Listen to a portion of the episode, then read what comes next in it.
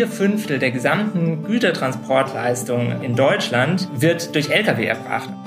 Der Trend geht dahin, dass der Güterverkehr immer weiter anwächst.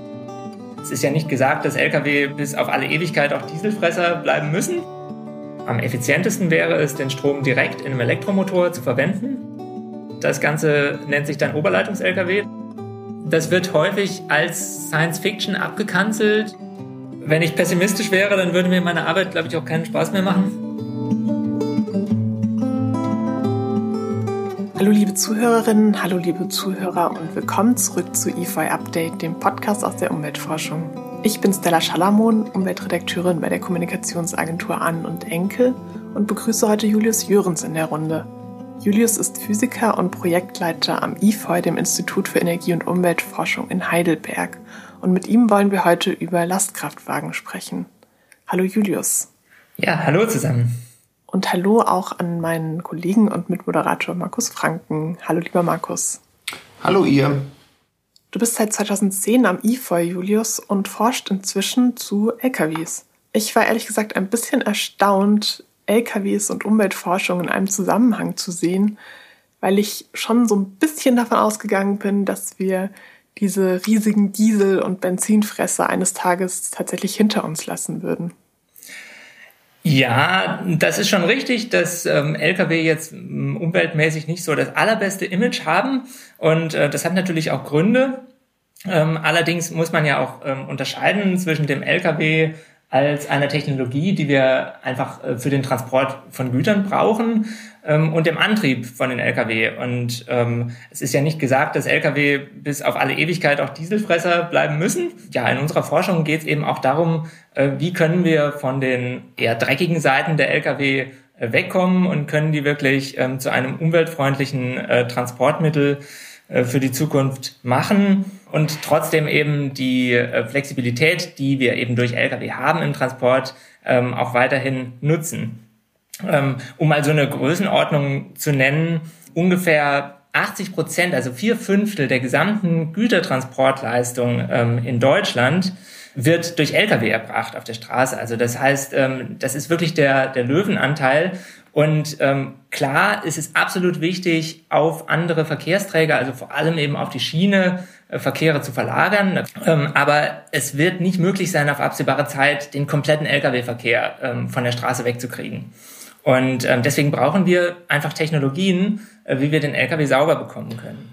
Das ist in meiner Wahrnehmung ja auch ein Thema, das seit Jahrzehnten eingefordert wird, also diesen Modal Split den Anteil der Verkehre weg vom Lkw zu bekommen und hin zur Schiene. Aber wenn man auf die Straße sieht und tatsächlich auf die Daten, dann ist es ja im Grunde genommen bei dieser ähm, Bilanz, der Lkw transportiert den aller, allergrößten Teil immer geblieben. Und da stehen sich die politischen Forderungen und die Realität auf der Straße ja doch ähm, diametral gegenüber. Wie kommt denn das?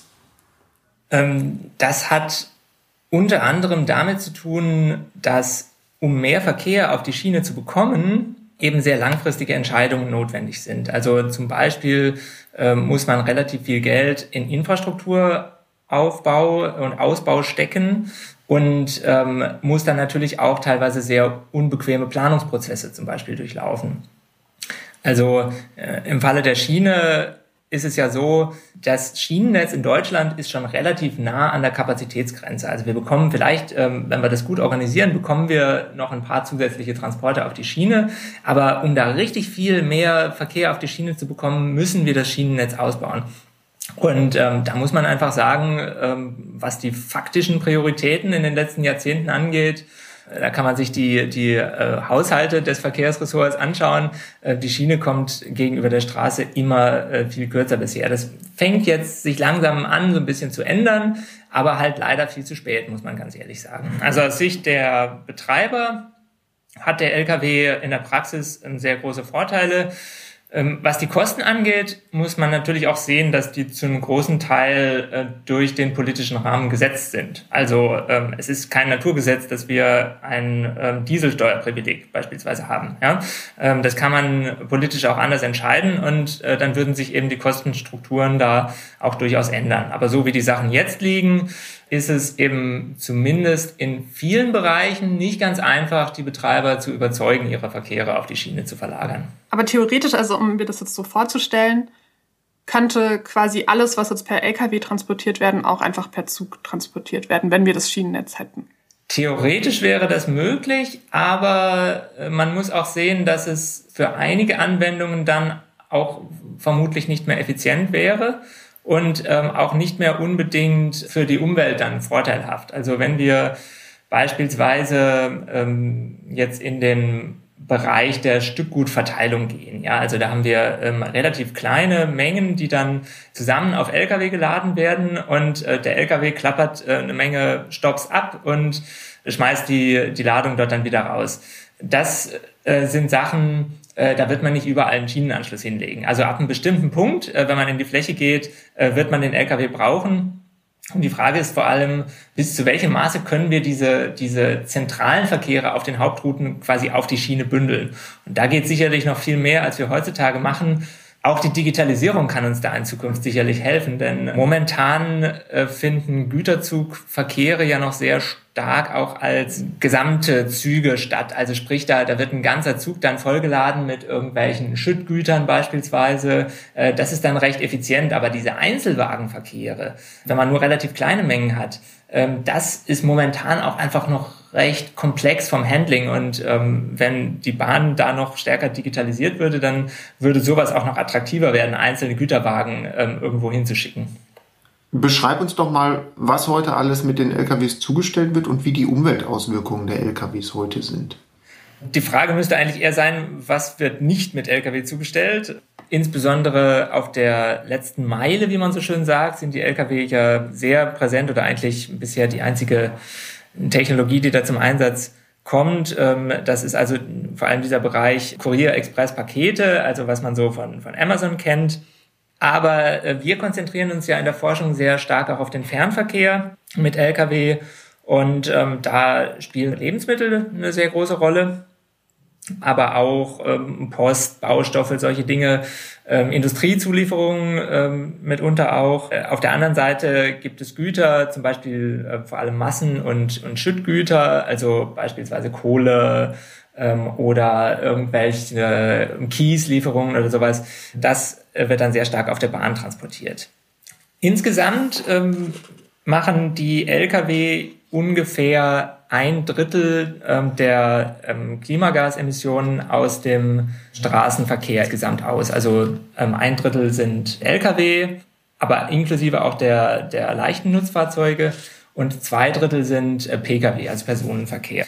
Äh, das heißt, jetzt könnte man erstmal sagen, okay, das ist das geringere Problem gegenüber Pkw, aber man muss berücksichtigen, der Trend ähm, geht dahin, äh, dass der Güterverkehr immer weiter anwächst. Deswegen ist der Güterverkehr eine sehr große Herausforderung, die man da, die man da unbedingt angehen muss. Und innerhalb des Güterverkehrs entfällt von den CO2-Emissionen ein sehr großer Anteil ähm, tatsächlich auf den Fernverkehr. Also Last- und Sattelzüge gibt's zwar nicht so viele, die machen jetzt im Fahrzeugbestand ähm, eher die Minderheit der Fahrzeuge aus, aber ähm, verursachen ungefähr drei Viertel aller CO2-Emissionen von den Nutzfahrzeugen. Also deswegen ist das ein sehr wichtiges Thema, diese großen, schweren Lkw. Kannst du da ganz kurz nochmal sagen, also warum wird es mehr? Also weil wir einfach viel mehr bestellen und äh, viel mehr aus dem Ausland kommt? Genau, also die Lieferketten werden immer komplexer. Und ähm, weil der Transport normalerweise einen relativ geringen Anteil in der gesamten Kostenstruktur hat, wird normalerweise die Lieferkette auch nicht so sehr darauf optimiert, äh, dass man Transporte einspart, ähm, dass man möglichst die, die einzelnen Standorte in der Versorgungskette zusammen hat örtlich, sondern äh, da werden sehr große Transportstrecken in Kauf genommen derzeit. Also so dieses klassische Beispiel war ja, ich weiß nicht, ob das jetzt immer noch so ist, ähm, es werden Kartoffeln in Deutschland geerntet, in Italien gewaschen und dann wieder nach Deutschland äh, verschickt. Das kommt natürlich dann daher, dass die Transporte in den Gesamtkosten hinterher nur einen sehr geringen Anteil haben. Und das ist äh, ein wesentlicher Grund dafür. Und natürlich, ja, insbesondere jetzt im Bereich äh, der letzten Meile, da hat auch der Versandhandel unglaublich zugenommen. Dann verstehe ich dich richtig, dass ein LKW genauso viel emittiert wie x Pkw, weil er einfach mal eine viel größere Leistung hat und weil er auch viel, viel mehr Kilometer im Jahr unterwegs ist. Genau. Von der Größenordnung her ein ähm, LKW im Fernverkehr, so ein Sattelzug, fährt pro Jahr ungefähr 100.000 Kilometer. Zum Vergleich, ein Pkw, der wird so im Bereich von 15.000 Kilometer fahren, also nur so ungefähr ein, ein, Siebtel davon. Also die fahren einfach wahnsinnig viel ähm, und die fahren natürlich auch deswegen so viel, weil man das ähm, Rollmaterial, was man da angeschafft hat, natürlich auch ausnutzen will. Das kostet ja auch was. Also mir als Laien musst du jetzt auch ganz kurz noch erklären, was ein Sattelzug ist. Oh ja. Ein, ein Sattelzug ähm, ist ähm, eine Kombination aus einer Sattelzugmaschine und einem Anhänger, der auf der ähm, Sattelzugmaschine aufliegt. Und ähm, das ist so der, der typische LKW, wie man, wie man ihn kennt. Das macht auch einen, einen sehr großen Anteil im Bestand aus. Ähm, also vorne Zugmaschine und hinten eben der Trailer drauf. Ähm, dann gibt's noch Lastzüge. Ähm, das heißt, man hat also einen LKW mit einem festen Aufbau vorne und dann noch einen zusätzlichen LKW-Anhänger. Diese Kombination gibt es vor allem in Deutschland. International sind aber diese Sattelzüge eigentlich äh, der große Standard. Und ich komme ja aus einer sehr technikaffinen Familie und bin quasi mit großen Dieselmotoren aus der Landwirtschaft aufgewachsen. Diese ähm, Lkw haben ja wirklich riesige Maschinen, die, wobei die nicht nur pro Jahr viel, viel mehr Kilometer unterwegs sind, sondern auch ganz andere Verbräuche pro 100 Kilometer haben. Ich glaube, das ist eher in dem Dutzende Liter Bereich, oder, Julius? Ja, also auf 100 Kilometer schluckt so ein Diesel-LKW ungefähr 30 Liter, na, vielleicht eventuell auch ein bisschen weniger, aber das ist so die Größenordnung, ja. 30 Liter auf 100 Kilometer. Und wenn ich mir das jetzt ausrechne, also achtmal so viele Kilometer und fünfmal so viele Liter, dann habe ich 8 mal 5, dann ist jeder einzelne LKW in etwa 40 mal so klimarelevant wie ein einzelner PKW. So kann man das überschlagen, ja. Und dann frage ich mich, als jemand, der eben mit dem Diesel aufgewachsen ist, was sind denn da die Alternativen? Also so ein Elektro-Tesla ist ja ganz nett, aber da reden wir ja doch von ganz anderen Leistungen und wir reden auch von völlig anderen Strecken, die mit so einem Satz von Lithium-Akkus sicherlich nicht so leicht zu bespielen sind. Das ist eine, eine große Herausforderung. Es gibt auch nicht die eine Lösung, ähm, mit der wir das wahrscheinlich schaffen werden. Ähm, ich muss da, glaube ich, noch ein bisschen weiter ausholen. Ähm, was ist das Ziel, um die überhaupt klimaneutral zu kriegen? Letzten Endes müssen wir ja von dem fossilen Diesel weg. Also das Problem entsteht dadurch, dass wir fossilen Diesel in diesen Fahrzeugen verbrennen und ähm, wir müssen irgendwie zu erneuerbarer Primärenergie kommen. Das heißt, auf der einen Seite könnten wir sagen, gut, ähm, wir benutzen in Zukunft nur noch Biodiesel. Mit den Biokraftstoffen sind allerdings so einige kleine Problemchen verbunden, wie wir in den letzten Jahren und Jahrzehnten gesehen haben. Ähm, die sind nicht unbegrenzt verfügbar und die haben auch andere Nachhaltigkeitsprobleme, äh, negative Auswirkungen auf die Biodiversität und so weiter. Das heißt, für wirklich nachhaltige Biokraftstoffe müssen wir sehr strenge Anforderungen an diese Kraftstoffe stellen. Und wenn wir das tun, dann bleibt nicht mehr so viel Menge von diesen Kraftstoffen übrig, die wir wirklich nachhaltig verwenden können. Das heißt, damit können wir das Problem nicht lösen. Jetzt könnte man sich überlegen, okay, ähm, wir erzeugen Diesel in Zukunft aus erneuerbarem Strom. Ähm, das ist im Prinzip möglich, aber das ist äußerst ineffizient. Das heißt, wir brauchen ungefähr sechsmal so viel erneuerbaren Strom, wie hinterher ähm, am Rad von dem LKW ankommt. Das heißt, wir schmeißen sehr viel erneuerbare Energie weg, wenn wir das machen. Da würde man dann lieber zur Batterie greifen, weil das batterieelektrische Fahren dann zumindest effizienter wäre. Also wir verschleudern nicht so viel von dem wertvollen Strom. Genau. Die Herausforderung besteht eigentlich darin, dass wir, wo immer es möglich ist, auf ähm, eine direkte Nutzung von dem Strom gehen. Das heißt, am effizientesten wäre es, den Strom direkt in einem Elektromotor zu verwenden, also einfach aus der Steckdose direkt in den Motor ähm, und an die Antriebsachse. Das Ganze nennt sich dann Oberleitungs-LKW, da kommen wir nachher nochmal drauf. Die zweitbeste Variante ist es, den Strom einfach in einer Batterie zu speichern, denn aus einer Batterie kann man ungefähr ja, über 90 Prozent dessen, was man reingesteckt hat, kriegt man hinterher auch wieder raus. Und noch eine dritte Variante ist es, aus dem erneuerbaren Strom Wasserstoff zu erzeugen, den Wasserstoff in die Fahrzeuge zu tanken und den Wasserstoff im Fahrzeug mit einer Brennstoffzelle wieder in Strom umzuwandeln und damit den Motor zu betreiben. Diese Variante, die liegt ähm, vom Wirkungsgrad her ungefähr so in der Mitte zwischen dem Batterieantrieb ähm, und den strombasierten Dieselkraftstoffen. Und das heißt, was ist dann am wahrscheinlichsten, wie LKWs dann bald aussehen und wie sie betrieben werden? Es wird sehr auf das Anwendungsgebiet ankommen. Also es wird nicht die One-Size-Fits-All-Lösung geben, sondern ähm, die LKWs haben ja ganz viele verschiedene Profile, in denen sie fahren. Also es gibt die, die Fernverkehrs-Lkw, die wirklich kreuz und quer durch Europa fahren. Es gibt auf der anderen Seite LKWs, die in Pendelverkehren auf ganz bestimmten Strecken fahren, die tun immer dasselbe. Dann ähm, gibt es Lkw, die auf sehr weiten Strecken äh, fahren. Es gibt Lkws, die eben nur so Distribution machen, eher im, im Nah- und Regionalbereich. Und ähm, davon hängt es ab, welche von den Varianten hinterher ähm, sinnvoll ist. Julius, ihr habt ja nun untersucht, was denn der beste Weg wäre, wie man von den heutigen Dieselstinkern zu klimafreundlicheren Antrieben kommt. Und ähm, du hast es vorhin schon angedeutet, technisch der effizienteste Weg ist die Direkteinspeisung von Strom. Nun geht das aber nicht, weil die Steckdose nicht ständig hinter dem LKW hinterherlaufen kann. Was ist denn da die Lösung? Seit einigen Jahren stehen Oberleitungs-Lkw sehr stark im Interesse. Das heißt, man versucht praktisch die Technologie ähm, aus dem Straßenbahnbereich auf Lkw zu übertragen. Ähm, man baut eine Oberleitung über eine Fahrspur der Autobahn. Lkw werden dann mit einem Stromabnehmer ausgerüstet und können sich ihren Strom während der Fahrt direkt aus der Oberleitung holen.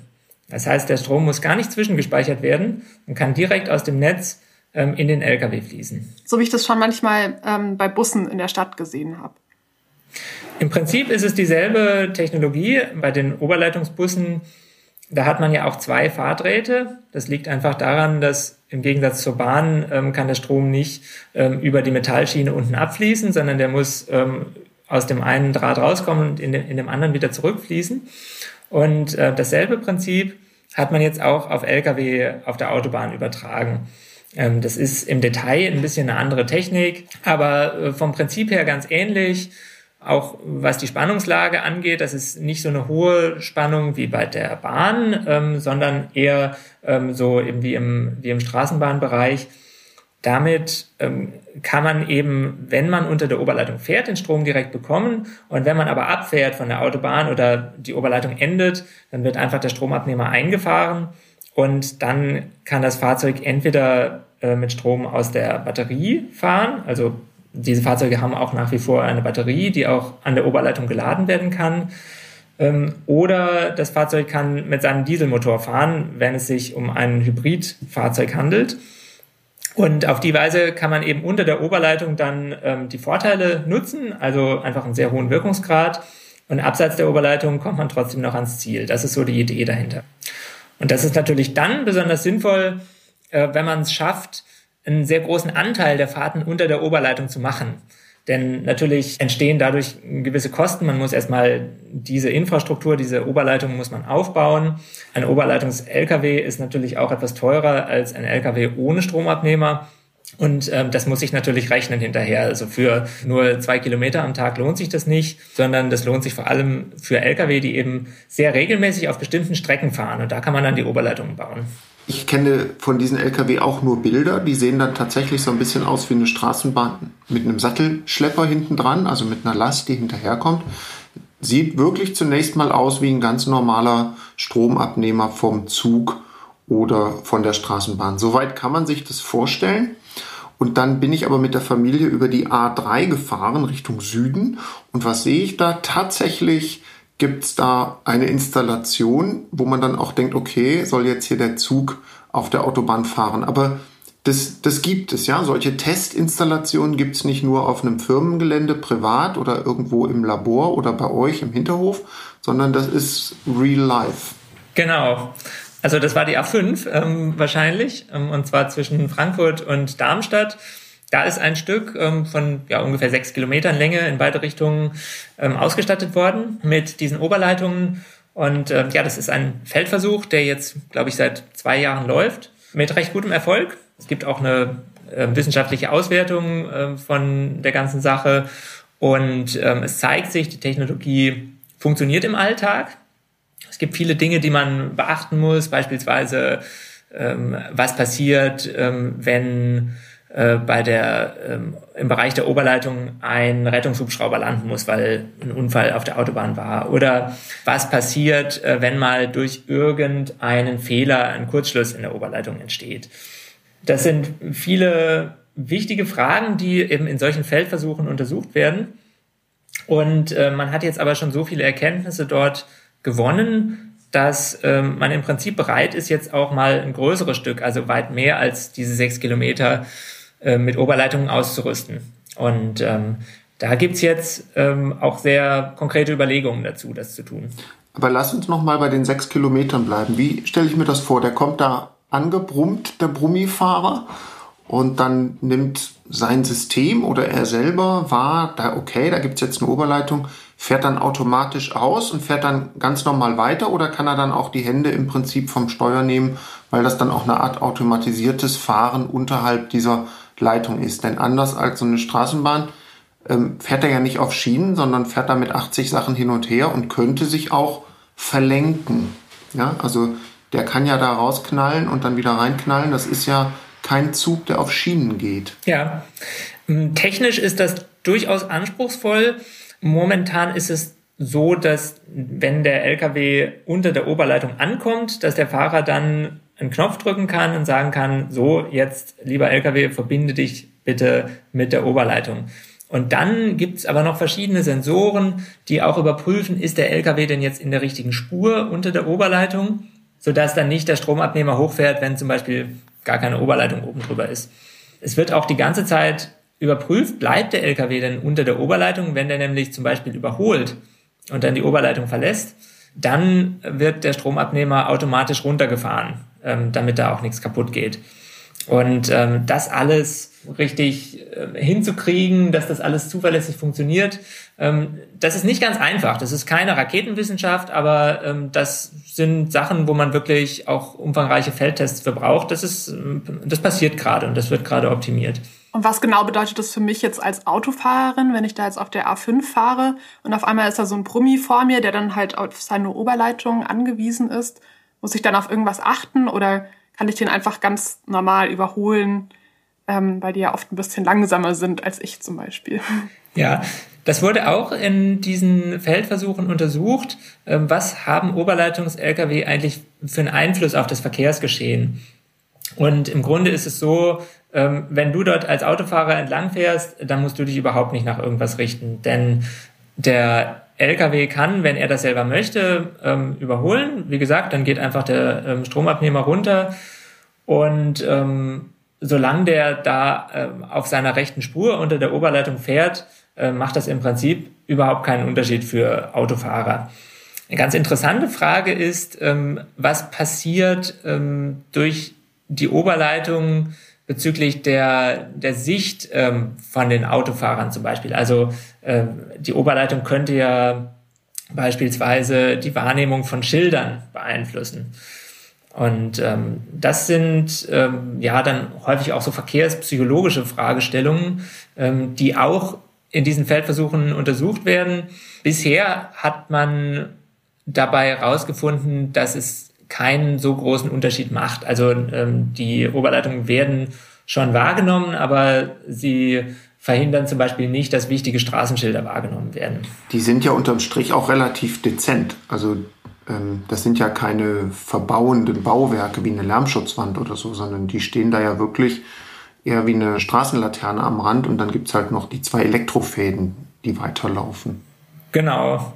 Es gibt natürlich trotzdem Leute, die sagen, oh ja, jetzt äh, hinter dieser Kuppe, ähm, da äh, ist immer so eine schöne Aussicht und was wird da denn, wenn ich da jetzt eine Oberleitung hinstelle? Dieses Thema Visual äh, Impact, so, das ist schon vorhanden, das wird von Leuten auch angeführt und das sollte man auch ernst nehmen. Also äh, ein wichtiger Aspekt bei dem ganzen Thema ist das äh, Thema Akzeptanz. Das war auch in den, in den Feldversuchen manchmal nicht ganz einfach.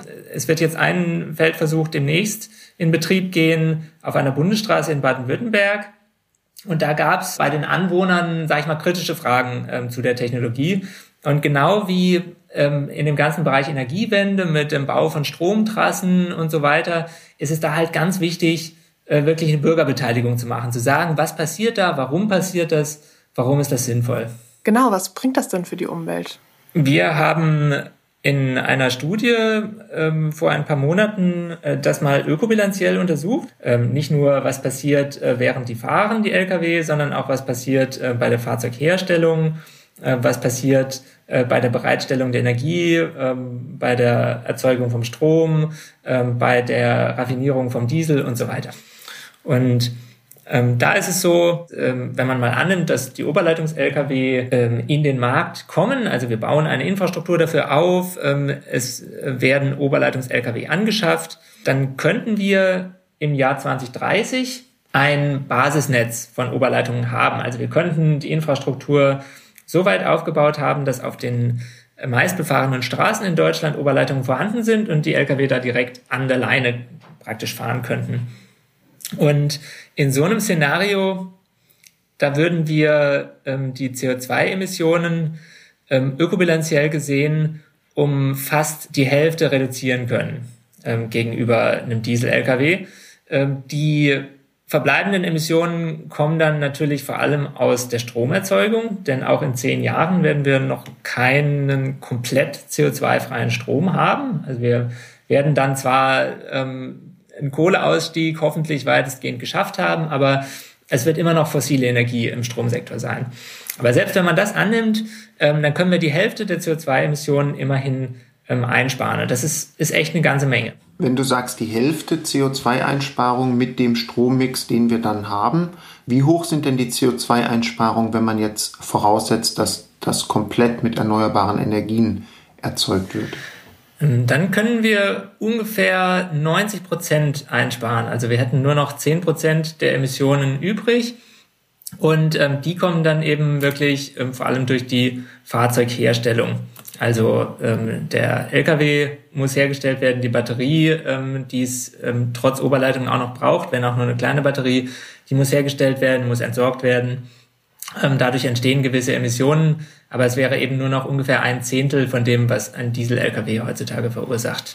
Jetzt gibt's die Oberleitungsstrecken aber so gut wie nicht. Und die Technik ist jetzt auch noch nicht so, dass die in jedem Ausstellungsraum für große LKWs steht. Wie stellst du dir denn vor und wie beratet ihr, dass man jetzt zu diesem System hinkommt? Wichtig ist Jetzt vor allem erstmal, dass man auf einer größeren Skala damit Erfahrungen sammeln kann. Also diese Feldversuche, die wir jetzt haben, mit den ähm, sechs Kilometern ungefähr, ähm, davon ähm, gibt's drei Stück oder der letzte wird jetzt ähm, im äh, Ende diesen Jahres, glaube ich, eröffnet. Das ist gut, man kann da viel lernen, aber man wird noch viel lernen müssen, auch über die Integration äh, von solchen Lkw in den logistischen Alltag und vor allem auch auf längeren Strecken, denn die Technologie ist ja vor allem dafür gedacht, dass man die Langstrecken-Lkw wirklich CO2-neutral ähm, bekommt. Und deswegen wäre der nächste Schritt jetzt wirklich ähm, Pilotstrecken aufzubauen ähm, in einer Länge von, sagen wir mal, auf jeden Fall über 100 Kilometern dass man dann wirklich auch den Fernverkehr damit mal machen kann und, und schauen kann, funktioniert das alles, treten da noch irgendwelche Probleme auf, die wir nicht bedacht haben? Und aber auch ähm, den Lkw-Betreibern, die dann hinterher diese Fahrzeuge kaufen und betreiben sollen, denen zu zeigen, schaut mal her, wir haben das hier getestet alles, das funktioniert wirklich, das ist nicht nur Science Fiction, sondern ähm, das geht tatsächlich. Denn ähm, die Oberleitung für Lkw, die hat, muss man ehrlich sagen, einfach noch ein gewisses Imageproblem. Ähm, das wird häufig als Science Fiction abgekanzelt, ähm, als realitätsfern, hat aber in der Praxis einfach viele, viele Vorteile und Potenziale, die man aber auch wirklich in der Praxis zeigen muss. Da reicht es nicht, wenn man auf dem, auf dem Reißbrett irgendwas vorrechnet, sondern äh, man muss wirklich zeigen, das funktioniert, denn die, die Praktiker, die hinterher die Entscheidung treffen, welcher LKW gekauft wird, das sind nicht die, die äh, sich Tag ein, Tag aus mit wissenschaftlichen Studien beschäftigen, sondern die wollen einfach sehen, das funktioniert für mich in der Praxis. Sind die denn überhaupt in der Lage, entsprechende Modelle jetzt zu kaufen und sind die wirtschaftlich attraktiv? Also wo liegen die Anschaffungskosten und wo liegen dann auch die Betriebskosten? Weil der Strom ist ja jetzt erstmal nicht billiger als der hochsubventionierte Diesel. Da hat man natürlich auch wieder so ein gewisses Henne-Ei-Problem. Ähm, das heißt, wir brauchen ja am Ende nicht nur die Oberleitung, sondern wir brauchen auch ein attraktives Angebot an Fahrzeugen durch die Hersteller.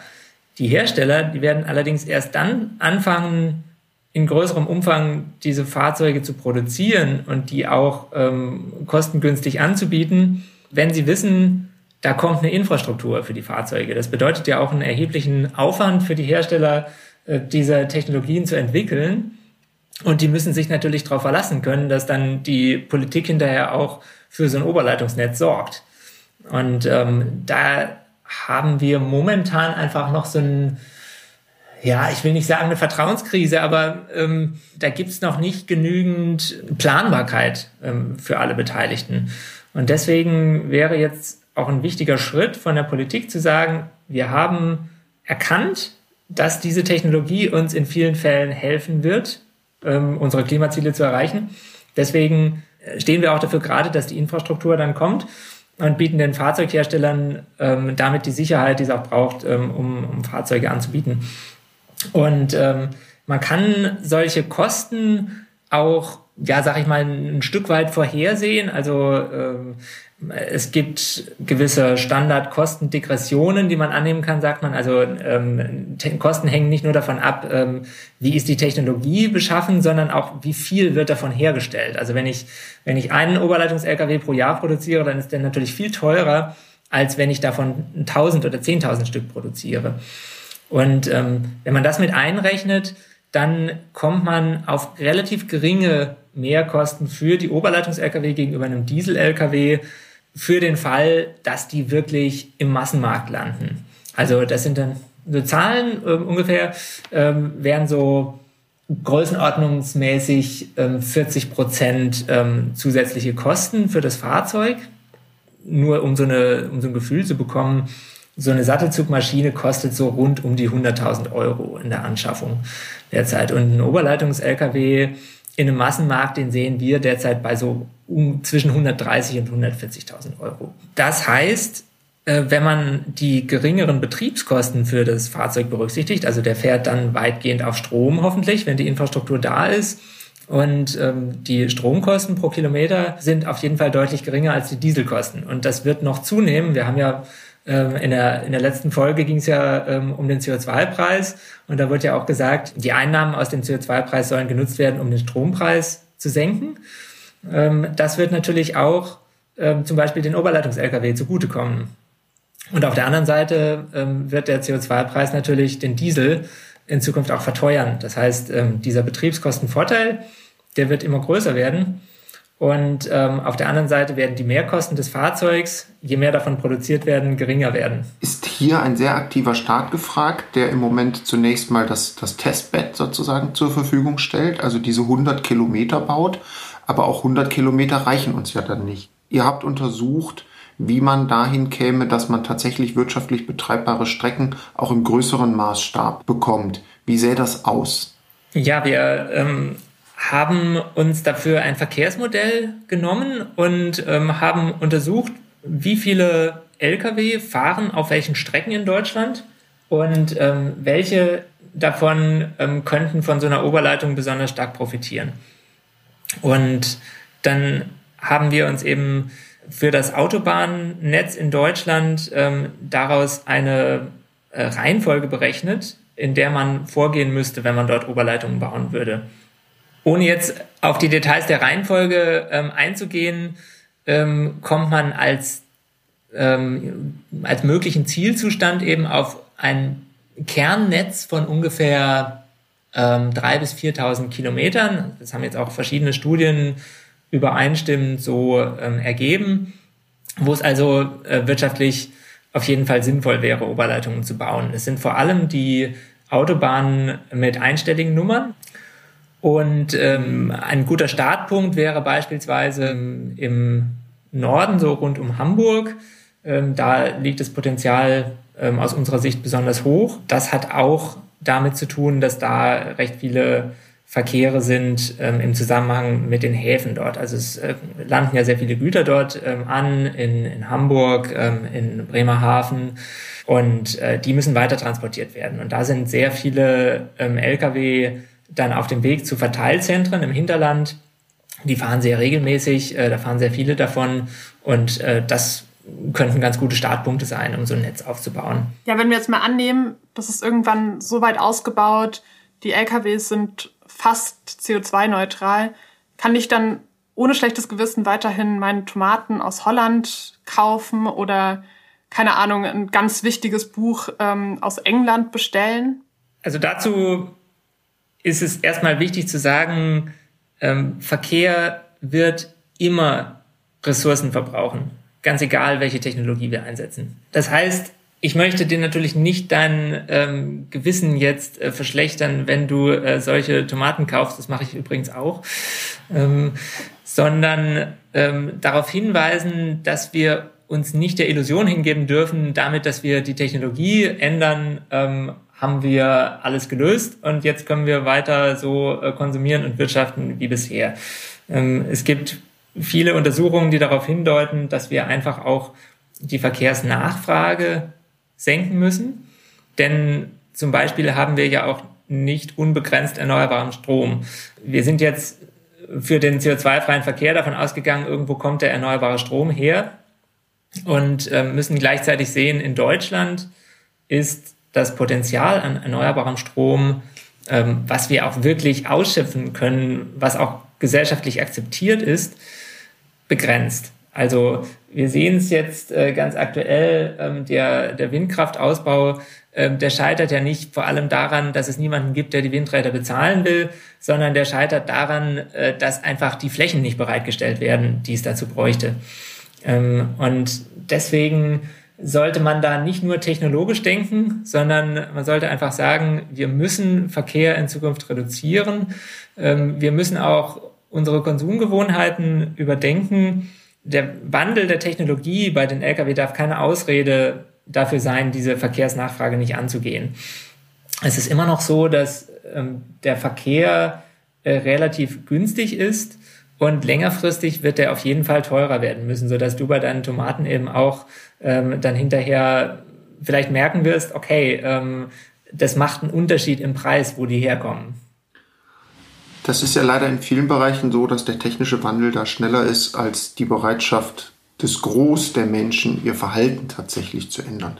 Aber Julius, unterm Strich, wenn du die Technik bestimmen dürftest, Oberleitungs-LKW, Batterie-LKW oder Wasserstoff-LKW, ähm, du siehst auf Basis deiner Forschung da den Oberleitungs-LKW deutlich vorne. Zumindest auf der Langstrecke, ja.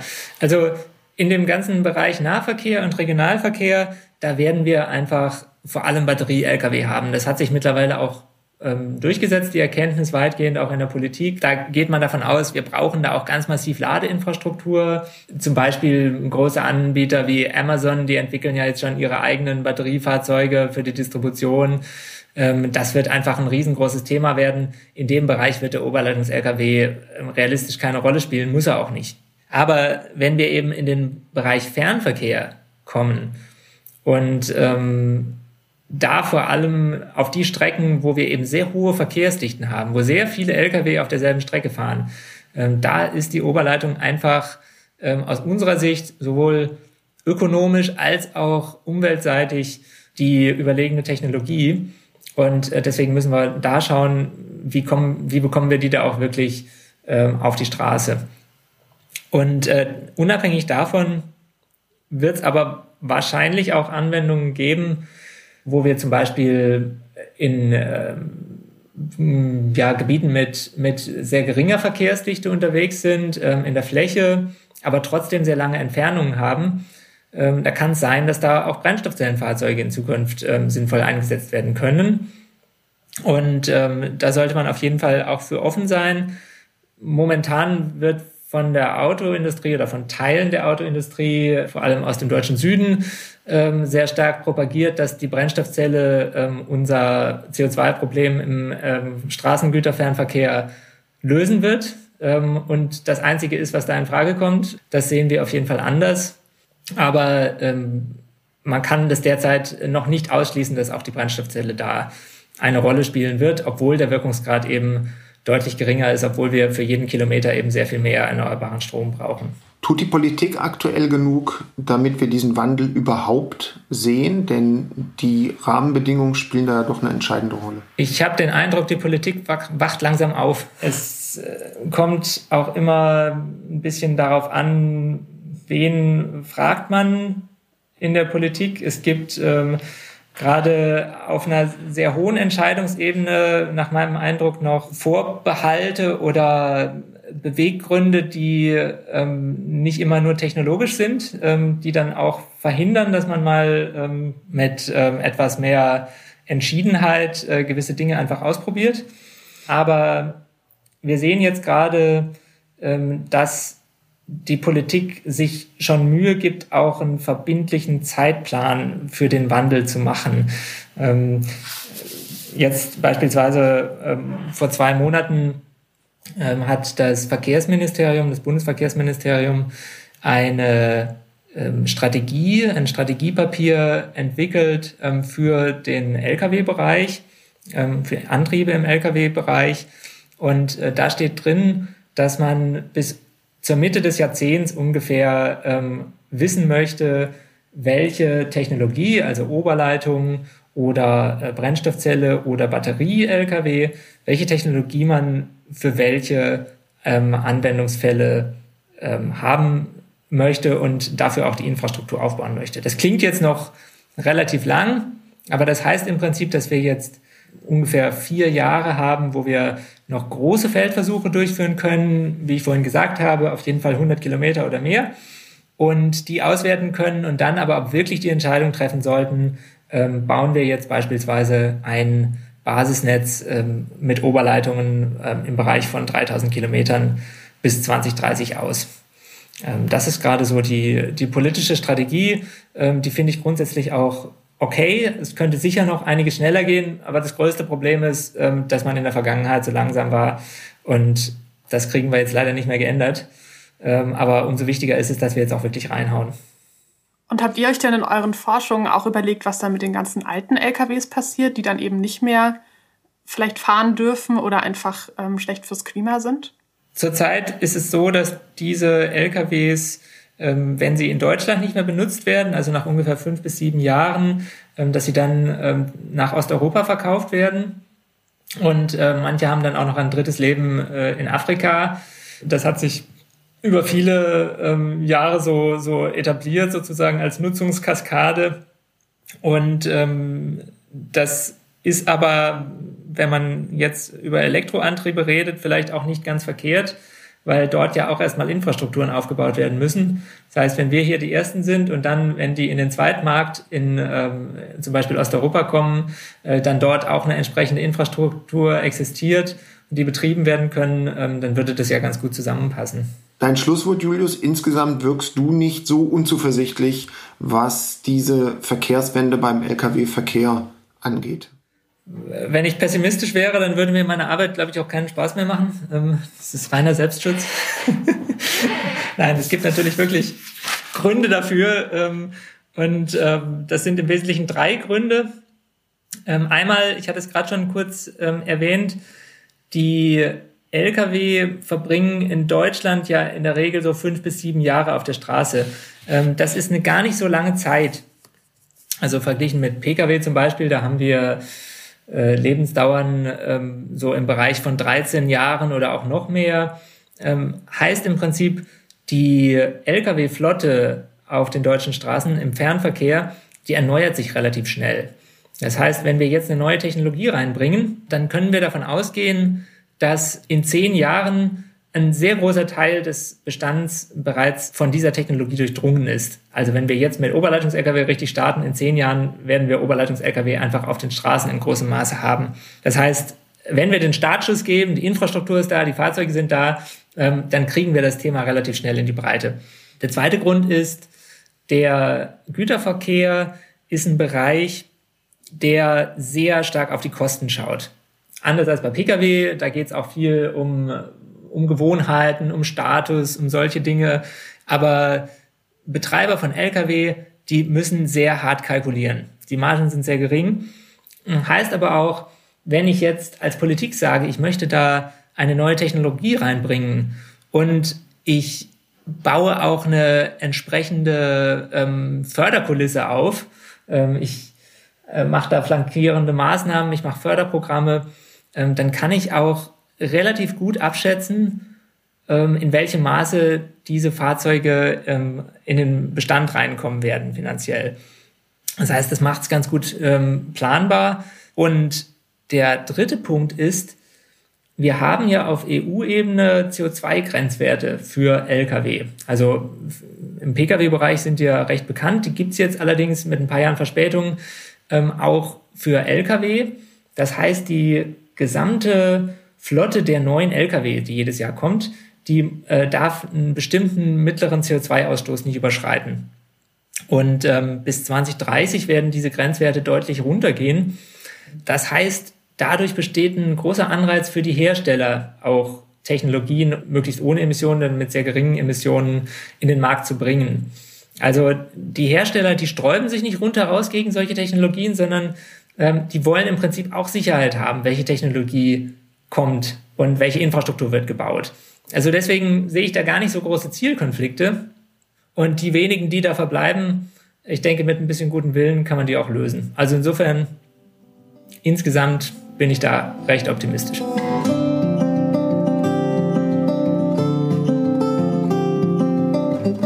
Am Ende jeder Podcast-Folge fragen wir in der Rubrik IFO Intim unsere Gäste nach ihrer persönlichen Klimabilanz. Also Julius, sag mal, wie viele Tonnen CO2 erreichst du beim Klimarechner des IFOs? Ja, der Klimarechner des IFOs gibt ja ähm, die CO2-Bilanz über ein Jahr an. Also ähm, ich kann dort ähm, eben äh, eingeben, was so mein, mein Lebensstil ist, was ich normalerweise esse, ähm, äh, was für ein Auto ich habe oder auch ähm, wie groß mein Haus ist. Und ähm, dann kann ich mit diesem Tool berechnen, wie vielen CO2-Emissionen pro Jahr das entspricht. Und ähm, ja, ich liege bei der Berechnung insgesamt äh, bei ungefähr sechs Tonnen äh, CO2 pro Jahr. Und ähm, ein durchschnittlicher Bundesbürger äh, liegt zum Vergleich in Deutschland bei ungefähr ähm, 11 Tonnen CO2. Und was ist dabei die Umweltsünde, von der du nicht lassen kannst? Meine größte Umweltsünde, würde ich sagen, ist äh, die Sauna. Ich gehe einfach wahnsinnig gerne in die Sauna. Und äh, ja, solange die noch nicht komplett erneuerbar ist, ähm, ich glaube, unsere Sauna ähm, in dem Schwimmbad, wo ich immer hingehe, wird vermutlich mit äh, Erdgas betrieben. Das wird im CO2-Rechner, by the way, jetzt nicht abgebildet, so genau ist der nicht, aber ja, das ist eine Sache, die würde mir sehr schwer fallen, davon komplett zu lassen. Und hast du auch einen Vorsatz fürs neue Jahr? Mein Vorsatz ist, insgesamt Umwelt- und Nachhaltigkeitsthemen noch mehr europäisch zu denken. Ähm, wir haben an unserem Institut ja ähm, sehr viel bisher auf deutscher Ebene gearbeitet und Europa wird aber immer wichtiger, was viele ähm, ja, Rahmenbedingungen angeht. Äh, Green New Deal ist natürlich jetzt in aller Munde. Ähm, da kommen ganz wichtige Impulse von europäischer Ebene und ich denke, das sollten wir nutzen und noch weiter vertiefen. Nicht nur, aber auch angesichts von Tendenzen der Renationalisierung. Ich werde mir jetzt auf jeden Fall die LKWs auf unseren Straßen sehr viel genauer anschauen. Vielen Dank, dass du da warst, Julius. Und euch und Ihnen, liebe Zuhörerinnen und Zuhörer, danke fürs Zuhören. Das war IFO Update, der Podcast aus der Umweltforschung.